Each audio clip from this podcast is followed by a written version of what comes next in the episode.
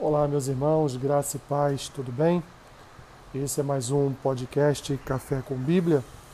Hoje, dia 16 de fevereiro, faremos a leitura e uma breve reflexão no texto que está registrado no profeta Isaías, capítulo 6, versículo 8, que diz assim: Depois disto, ouvi a voz do Senhor que dizia: A quem enviarei? E quem há de ir por nós?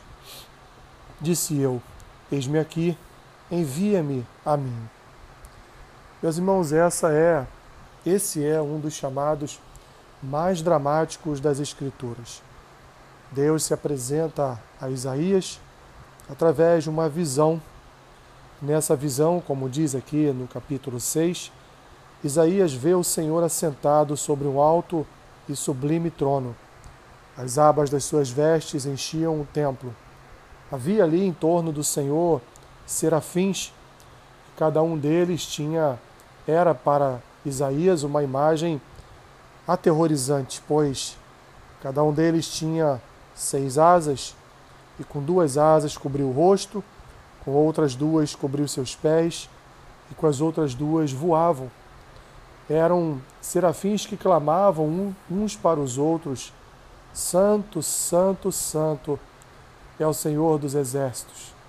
Isaías teve essa visão, meus irmãos, essa visão, inclusive de uma voz que clamava de um lugar, uma espécie de uma casa onde Deus estava que se enchia de fumaça. E o temor e o terror tomaram conta do seu coração, de forma que no versículo 5 ele diz: Então disse eu, ai de mim, estou perdido porque sou homem de lábios impuros, habito no meio de um povo de impuros lábios, e os meus olhos viram o Rei, o Senhor dos Exércitos. Até que um dos serafins vem à sua direção e traz na sua mão uma brasa viva, tirada do altar do Senhor, e com essa brasa o serafim toca a boca de Isaías, e então toda a iniquidade, todo o pecado foi tirado e perdoado da boca do profeta para que ele pudesse então proclamar a palavra do Senhor a Israel. Então chegamos no versículo 8, e segundo narra aqui o profeta, a voz do Senhor fez uma pergunta: A quem enviarei quem há de ir por nós? Isaías então se apresenta já com seus lábios purificados, já com seu coração totalmente transformado por essa operação divina. Isaías então se apresenta e responde ao Senhor: Eis-me aqui, envia-me a mim. Uma cena, meus irmãos, um retrato do poder de Deus, uma cena que demonstra para nós Deus, quando escolhe, ele transforma também a pessoa segundo a sua vontade. Mas aqui especificamente no versículo 8, nós vamos ver, meus irmãos, mais uma vez, a ação trinitária do nosso Senhor Trino. Pois a pergunta que Deus faz aqui ao profeta é: a quem enviarei, quem há de ir por nós? Mais uma vez, Deus faz uma pergunta ou uma exclama, faz uma exclamação, aqui no caso uma pergunta, utilizando-se da primeira pessoa do plural. Quem aqui Deus está falando como uma representação de pessoas?